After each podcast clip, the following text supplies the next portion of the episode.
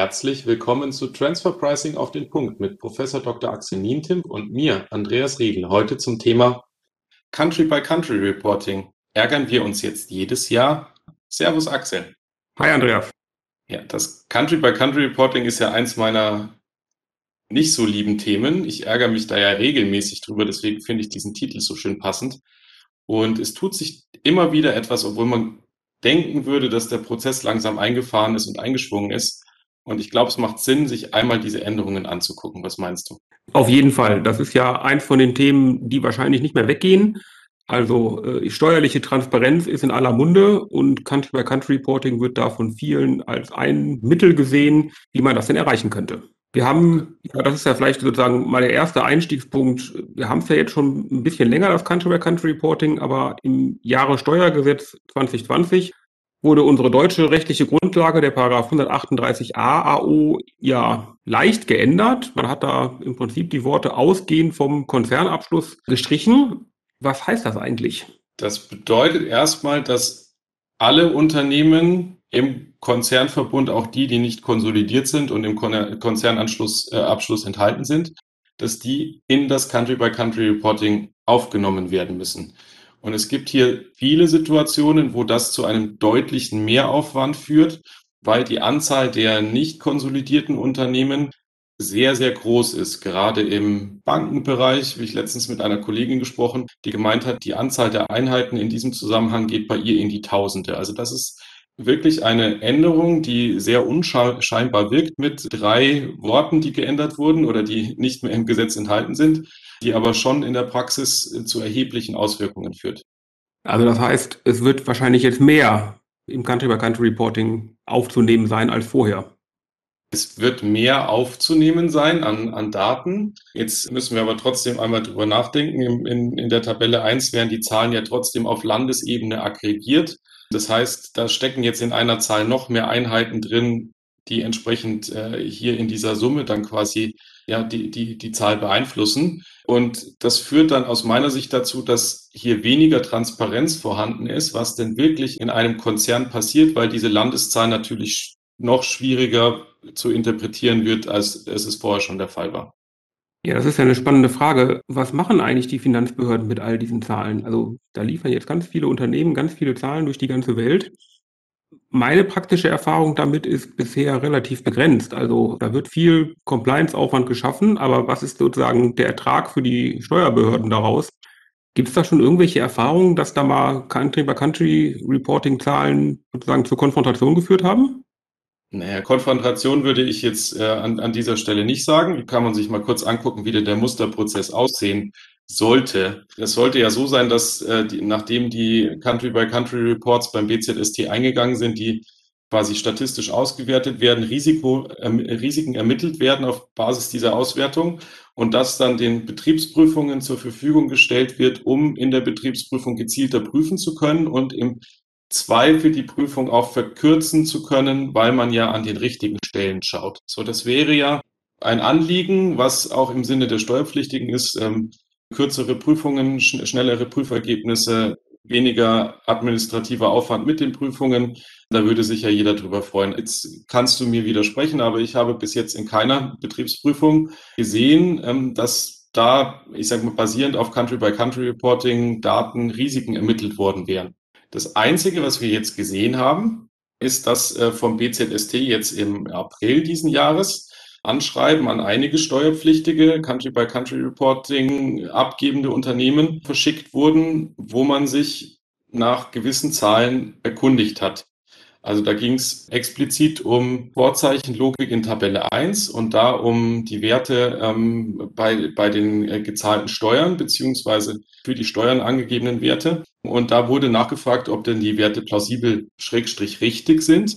Und bei ja, Fehlerhaftigkeit der Werte wurden die Steuerpflichtigen aufgefordert, die, die Country-by-Country-Reports entsprechend zu korrigieren. Und man hat für die Antwort eine Frist von zwei Wochen gesetzt. Und das ist ja jetzt schon mal ein, ein kurioser Vorgang, zumindest aus meiner Sicht, nachdem wir ja vor einigen Jahren, also vor über dreieinhalb Jahren mittlerweile, die ersten Country-by-Country-Reports abgegeben hat beim BZST, kamen jetzt basierend auf statistischen Auswertungen dann doch mal die ersten Nachfragen.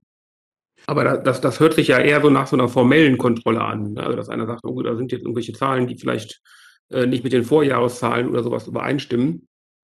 Materiell, also dass einer daraus explizite Verrechnungspreisrisiken ermittelt hätte, habe ich bisher auch noch nicht von gehört. Also ich habe gehört, dass klar auch die ausländischen Country-by-Country-Reports, also von ausländischen Konzernen im Inland angekommen sind, auch bei der Finanzverwaltung die auch an die relevanten Betriebsprüfungsfinanzämter weitergeleitet wurden. Aber dass jemand da eine konkrete Maßnahme daraus gemacht hat, habe ich bisher noch nicht gehört.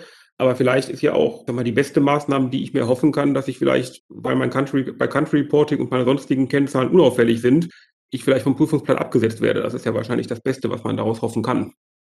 Aber nichtsdestotrotz, wie du, wie du ja gerade schon beschrieben hast, hier mit den Rückfragen aus, dem, aus der April-Postwurfsendung des BZST, ja, ich sag mal, viel Aufwand, sich das dann wieder anzugucken, die Zahlen eventuell zu korrigieren oder richtig zu stellen. Da werden, ich sag mal, die, die Prozesse im Unternehmen noch weiterhin quasi nachgeschärft werden müssen, oder? Ja, das ist jetzt eben genau die Frage. Also das, das, was natürlich sofort passiert, wenn man äh, vom BZST ein Schreiben mit einer Frist bekommt, ist, dass man sich, glaube ich, implizit unter Handlungsdruck sieht und denkt, äh, das wäre was, was man auch wirklich bearbeiten muss. Also ich betone muss, weil in dem Fall gibt es keine gesetzliche Regelung, dass man ähm, Fragen, die vom BZST außerhalb einer Betriebsprüfung zum Country-by-Country-Reporting gestellt werden, dass man die beantworten müsste. Und es gibt auch keine Regelung, die vorsieht, dass man fehlerhafte Country-by-Country-Reports korrigieren müsste. Und dazu muss man sagen, zwei Dinge. Der erste Punkt ist die, diese Vorzeichenlogik, die wir jetzt angesprochen haben. Da gibt es keine klare Definition von richtig oder falsch das, wie das interpretiert wurde, das kann man als richtig äh, sehen. Circa zehn Prozent der Unternehmen diese Lösung gewählt, die sie als richtig gesehen haben, dass sie gezahlte Steuern mit einem negativen Vorzeichen angegeben haben und Steuererstattungsbeträge mit einem positiven Vorzeichen. Und es gibt da keine Definition, jetzt auch international, die angeben würde, wie es denn richtig zu machen wäre. So, man kann also da jetzt schon mal erstmal zu dem Schluss kommen, da wird vielleicht suggeriert, dass es eine richtigere Herangehensweise gäbe. Die gibt es aber quasi nicht. Es gibt zwei Herangehensweisen, die beide in sich plausibel sind und keine davon ist ausgeschlossen. So, der zweite Punkt ist, dass ja so eine Korrektur eines Country-by-Country-Reports immer noch extrem aufwendig ist. Also ich muss den ersten Report löschen und muss einen neuen Report übermitteln. So, jetzt hat sich ja in der Zwischenzeit, seit man den ersten Report übermittelt hat, den man jetzt löschen will, haben sich ja die technischen Voraussetzungen geändert. Also ich muss diesen ersten Report, den ich löschen will, in das neue XML-Schema bringen, was ja jetzt äh, in Anwendung ist, muss dann quasi darauf basierend eine Löschdatei erstellen und müsste dann, wenn ich wirklich korrigieren wollen würde, die angepasste Datei im neuen Schema korrigiert übermitteln. Und das mhm. ist schon ein, ein Aufwand, der dafür, dass es hier überhaupt gar keine Grundlage dafür gibt, das zu tun, ja, schon, schon sehr hoch ist. Und dazu mhm. kann man jetzt im, im Hinterkopf behalten, dass äh, hier diese Rückfragen für Jahre teilweise gestellt wurden, bei, wo bei den Steuerpflichtigen die Betriebsprüfungen abgeschlossen sind und es, äh, ich sage mal, auf dem, auf dem Prüfungswege auch gar keine Anpassung des Steuersubstrats mehr geben wird. Also das ist eine reine Aktion teilweise, um den Datensatz, der für die statistische Auswertung beim BZST dann vorliegt, um den entsprechend zu bereinigen, auf Kosten des Steuerpflichtigen. Ja, das mit den Fristen ist schon spannend, weil das Country-by-Country-Reporting wurde ja explizit nicht unter den Mitwirkungspflichten bei Paragraph 90 äh, AO geregelt, wo auch die Verrechnungspreisdokumentation drinsteht, sondern ja unter eine bloße Anzeigepflicht, ja, also eben in dem 138 AO unter dem Unterabschnitt Anzeigepflichten. Also von daher ist das mit den Fristen, habe ich mir noch gar keine echten Gedanken drüber gemacht, aber das ist es vielleicht mal wert. Theoretisch könnte es natürlich sein, wenn auch unwahrscheinlich, dass in den ausländischen Staaten, an denen diese Country-by-Country-Reports dann am Ende ja auch gehen, dass da natürlich noch, ich sag mal, hoheitliche Maßnahmen zur Anpassung der Steuererklärungen möglich sind. Ne? Also von daher ist eben auch die Frage, was macht das BZST danach mit diesen korrigierten, in Anführungszeichen, Daten? Sendet es dann die korrigierten Daten nochmal an alle Ausländer? Also da sind wahrscheinlich schon ganz schön viele Menschen mit beschäftigt, die all das Ganze tun. Das wird aber ja wahrscheinlich nicht besser. Ne? Ich habe vorhin gesagt am Anfang, das ist ein Thema, das wahrscheinlich nicht mehr weggeht mit der steuerlichen Transparenz. Und die wird ja jetzt, oder es wird überlegt, ja schon seit längerem, diese steuerliche Transparenz noch weiterzutreiben und eben Daten aus dem Country-by-Country-Reporting ja nicht nur den Finanzbehörden in aller Herren Länder zur Verfügung zu stellen, sondern diese auch noch öffentlich zu machen. Da gibt es ja eine Initiative der EU und die haben ja auch weiter verhandelt, haben jetzt Anfang Juni sich ja zumindest auf einen groben Text geeinigt. Also der ist noch nicht durch alle sozusagen gesetzgebenden Bodies in der EU durch, ja, aber das wird wohl nach der Sommerpause, wird das in Angriff genommen. Was haben wir denn da zu erwarten beim Public Country by Country Reporting? Ich glaube, das, was man äh, zu erwarten hat, äh, ist noch mehr Konfusion an der Stelle. Das ist, glaube ich, der erste Punkt, weil das, was man dann beim Public Country by Country Reporting ja offenlegen und entsprechend ja veröffentlichen muss, beziehungsweise übermitteln muss, wird nicht genau mit dem übereinstimmen, was im Rahmen des steuerlichen Country-by-Country-Reportings jetzt in Deutschland im Rahmen von 138 AAO entsprechend zu übermitteln ist. Also da wird es andere Aggregationsmechanismen geben, heißt ja, dass äh, zum Beispiel Drittstaatenländer entsprechend aggregiert äh, aufzunehmen sind. Es wird, es wird explizit auf Steueroasen, sogenannte Steueroasen entsprechend eingegangen, die entsprechend separat darzustellen sind. Und man hat sich da zum Beispiel auch viele Gedanken gemacht bezüglich der Definition von Beschäftigten und wie das hier auszusehen hat. Und das wird also nicht bei jeder Kennzahl genau mit dem übereinstimmen, mit dem Datensatz, den man für die steuerlichen Zwecke entsprechend zur Verfügung stellen muss.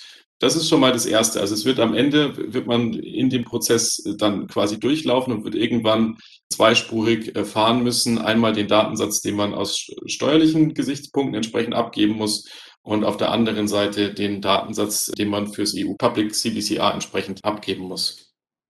Und was heißt dann Public? Wo kommen die Daten überall hin? Also kann die dann jedermann einsehen? Also wenn ich jetzt darunter fallen würde, und bisher ist die Überlegung ja auch, dass eben bei einem konsolidierten Konzernumsatz von 750 Millionen Euro erst eintreten zu lassen. Aber wenn ich diese Größenordnung überschritten habe, kann dann jeder meiner Konkurrenten, Mitarbeiter und alle anderen Menschen auf dieser Welt einsehen, wo in welchem Land ich wie viel Steuern zahle. Das ist der Plan. Also der Plan ist hier ganz explizit und das hat sich aus meiner Sicht auch nicht geändert, dass das am Ende neben dem, dass man es ich sag mal, in irgendeiner Form auch elektronisch übermitteln muss, dass das im Internet veröffentlichungspflichtig wird. Wahrscheinlich auf den Webseiten der, der Unternehmen. Also man muss sich darauf einstellen, zum jetzigen Zeitpunkt, dass diese Daten in die breite Öffentlichkeit ohne Zugangsbeschränkungen gegeben werden müssen. Deswegen war eines der Hauptkriterien, die jetzt auch dazu geführt haben, dass Deutschland seine Blockadehaltung auch aufgegeben hat, dass man hier eine Frist von fünf Jahren hat, um Informationen, die die Marktposition der Unternehmen schädigen können, so lange zurückzuhalten. Und äh, das ist jetzt natürlich auch wieder eine, eine sehr interessante Frage. Was in diesem Public Country by Country Report ist wirklich dazu fähig, die Marktposition zu schädigen? Wie, wie wird das ausgelegt und bedeutet das in Summe, dass ich für äh, fünf Jahre überhaupt nichts veröffentlichen muss, wenn ich denke, dass das meine Marktposition schädigen könnte. So spannend in der Umsetzung zu beobachten. Aber äh, definitiv ist das ja dann keine steuerliche Regelung, wurde ja auch lange diskutiert, weil dafür ja auch Einstimmigkeit zwischen allen EU-Mitgliedstaaten notwendig gewesen wäre, sondern eine ähm, Regelung, die sozusagen unter den die Schaffung eines, eines gemeinsamen Binnenmarktes fällt, also hier unter Transparenz- und Accounting-Richtlinien fällt, ne, wo eben nur eine qualifizierte Mehrheit notwendig ist und die scheint erreichbar zu sein. Also von daher befürchte ich, dass dieses Szenario eines EU Public Country by Country Reporting nicht mehr richtig weit ist. Und da sind wir uns, glaube ich, auch einig, Komplexitätsreduktion sieht anders aus. Nein, das ist also, ich glaube, wir sind an dem Punkt und ich habe für mich selber auch lange gesagt, oh, jetzt mal gucken, wann man sich denn wirklich konkret einigt und wie die Einigung denn aussieht. Wir sind an dem Punkt, wo diese Einigung anscheinend vorhanden ist, wo das jetzt im Herbst durch Parlament und Ministerrat gehen soll. Und dann wird das innerhalb von 18 Monaten wohl in die Umsetzung in nationales Recht gehen müssen. Was bedeutet, dass ganz konkret schon ab dem 1. Januar 2024 das entsprechend in Kraft treten kann.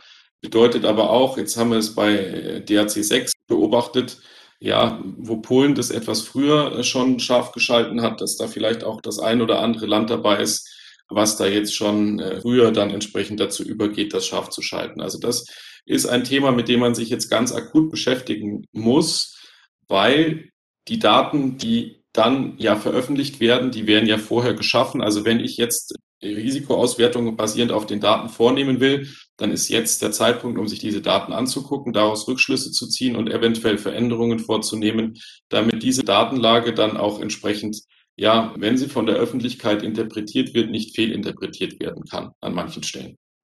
Ja, das sind ja gute Aussichten, ironisch natürlich gemeint, aber wahrscheinlich nicht mehr aufzuhalten. Von daher spannende neue Einblicke, hoffe ich. Ich befürchte, dass ich mich über das Country-by-Country-Reporting in all seinen Facetten noch deutlich länger ärgern werde, weil einfach die positiven Effekte aus der Transparenz und der Risikoanalyse noch nicht sichtbar sind und noch nicht Eingang äh, erhalten haben in den Prozess, in der Umsetzung. Und das finde ich einfach sehr schade. Da hat man wirklich bis jetzt einen, einen großen Papiertiger ohne Verbesserungen für die Steuerpflichtigen geschaffen. Da wirkt sich die Transparenz in keinerlei Weise äh, für die Steuerpflichtigen auch entsprechend positiv aus, sondern es ist einfach eine weitere Transparenzverpflichtung, die mit weiterem administrativen Aufwand verbunden ist. Und das war es dann mit Transfer Pricing auf den Punkt, einem WTS On Air Podcast. Die nächste Folge unserer Podcast-Reihe veröffentlichen wir so schnell wie möglich, meistens im Wochenrhythmus. Bis dahin alles Gute und falls Sie Fragen oder Anregungen für uns haben, erreichen Sie uns unter der E-Mail-Adresse podcast.wts.de.